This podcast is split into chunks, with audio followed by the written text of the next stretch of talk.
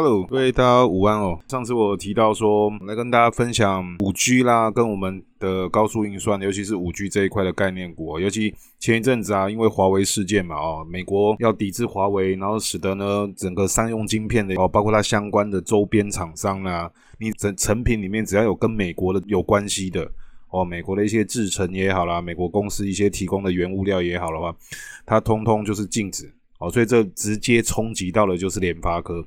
所以在我先前不论是直播或广播上面，我都有跟各位提过，一定要多注意二哥联发科哦。那当然，前一阵子联发科受到这一个华为事件的冲击，哈，是影响非常的大。从它最高的股价七百六十三块，跌到了今天，还好今天哦，今天是八月二十八号哈，那有反弹，反弹二点八趴，股价五百七十四块。各位从六百七十三变五百七十四，这哎七百六十三哦。将近一百九十块的一个股价的一个大跌，昨天的话更是超过嘛，对不对？所以这对国内的冲击到底有多大？各位啊，你不要小看这个这个状况哦，因为昨天很明显看到是，当然美国的联准会它颁颁布了它的一个新的利率政策，这也是我下一次要跟各位提的一个一个部分，叫做目标平均利率政策架构的一个部分，这我再跟各位提。可是受到冲击，你会发现昨天的美国股市很奇怪，道琼涨。哎，纳斯达克，哎呀，科技类股那涨太多了，涨得有够夸张，几乎天天涨，终于回档了。可是有一个就是费城半导体，费城半导体指数它昨天竟然是大跌一趴多的，哦，一点三趴左右。所以这个相对来讲，其实是有一些隐忧在的，就是这个问题。因为九月中，各位九月十五号这个华为禁令到底会不会真的是实行？哦，就会变得是它第一时间冲击到就是我们的大哥台积电。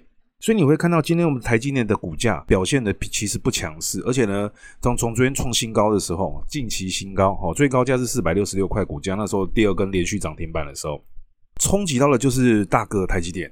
所以台积电在昨天的一个拉高过程中，哎，结果没想到今天因为费城半导体整个表现不好而有点拖累到了。那个这个会不会影响到接下来的一个一个整个台股的一个气氛？哦，整个台湾股市的一个气氛非常的重要。我先前就讲华为事件拖累到二哥，你知道联发科的晶片也好，联发科的一些制程也好，当然了，它的跟五 G 是有关概念，因为它毕竟是五 G 的龙头。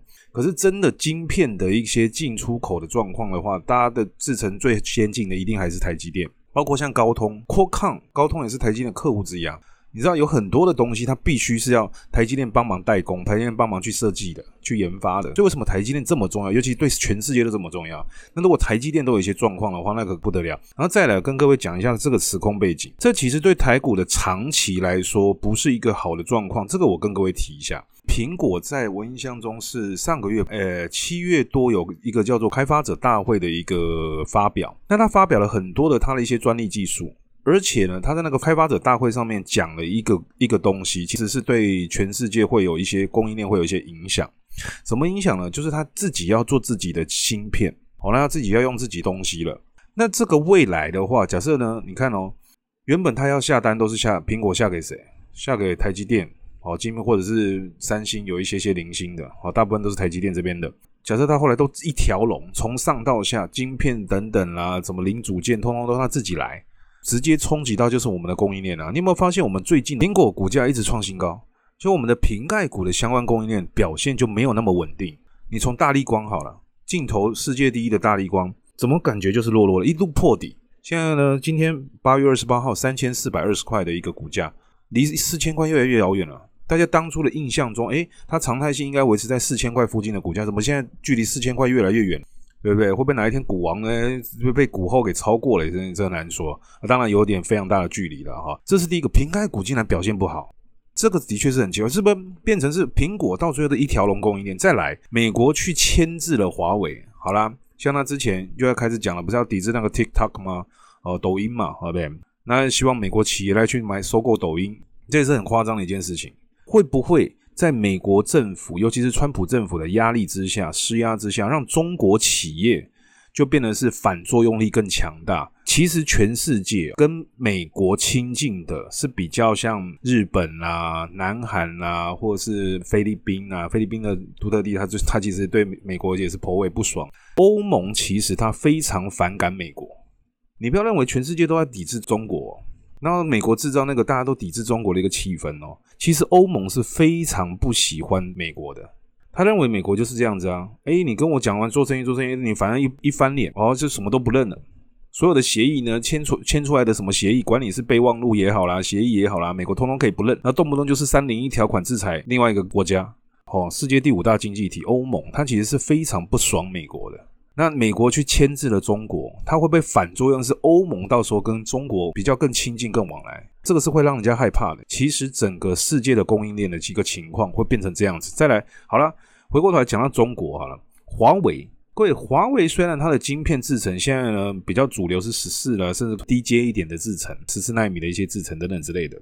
它的高阶手机，它必须要去用到像高通的什么骁龙啦，什么那个麒麟晶片，我们联发科的等等之类的企业，什么东西比较高制程的？因为毕竟现在世界的手机高阶手机的主流是七纳米制程，然后这七纳米制程做的最好的就是我们家台积电。所以为何华为是我们台积电第二大客户？这其实是其来有之。为什么大家都那么喜欢台积电？因为台积电制程实在太好，因为又是七纳米为主体。那未来呢？台积电已经那个切入了，讲到有哪两奈米，对不对？那下一个制程阶段，主流就会变五奈米，好，五奈米制程。如果华为自己也追上来了，你你说美国牵制我了，我的抖音被你牵制了，甚至接下来上次讲了微信，你敢弄我微信？我告诉你，弄微信这个代志就大条了，你知道吗？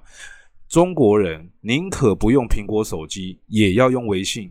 因为它太多的一些，包括像行动支付也好啦，一些的一些企业的一些 business model 啦等等这些，它都跟微信是绑在一起的。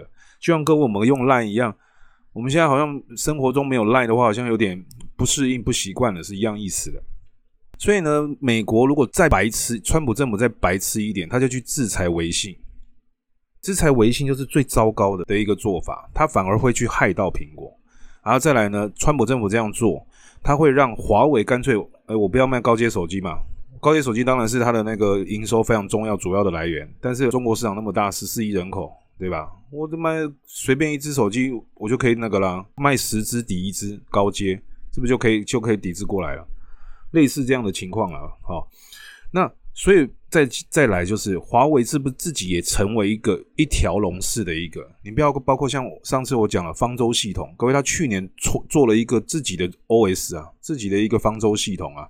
他你你不要我用那个那个什么 Android 系统哦，Google 做的那没关系，我自己来一个方舟系统。所以现在它的一些好像高阶手机它是不能用 Android 系统了。所以到时候会不会中国全部也是一条龙？我告诉你，中国也是一条龙的话。然后呢，美国苹果这边也是一条龙的话，会对我们台湾产生一个什么大的影响？台积电首当其冲啊！所以下个月的九月十五号，哦，九月中旬这段时间，就会是台积电见真章，真的股价要见真章的一个时间。再来就是最近，你有没有发现资金好像就只有那么一套？台股还是在一万两千七、一万两千八百点那个高档位置继续震荡，然后很可惜的是，本来要冲一万三千点就冲不过去。很可惜的就是前几天都是台积电独强，然后其他的呢，好像就本来呢开高开红了，就一路一路就走低了，好就获利了结，卖压就出来了，结果就变成这样子。结果今天刚好倒过来，变台积电弱，结果其他的二哥表现还行哦，但是红海也好啦，大立光也好啦，其他都是你说反弹强力反弹，除了联发科弹的比较凶，弹了二点八趴，其他真的都是很弱势的，大立光还持续破顶。所以这个对台股来讲哦，后面只要大哥一出事哦，台积电一有状况的话，那其实会会是一个对整个台股会有一点不利的情况。这希望大家要注意。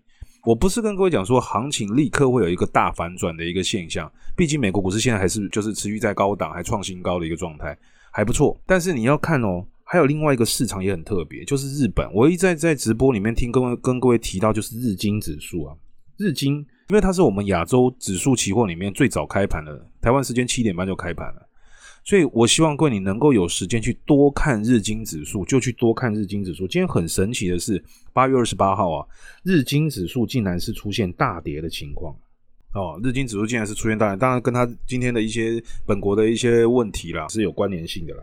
但是为什么它会出现这样状况？这这也请大家多留意一下，好不好？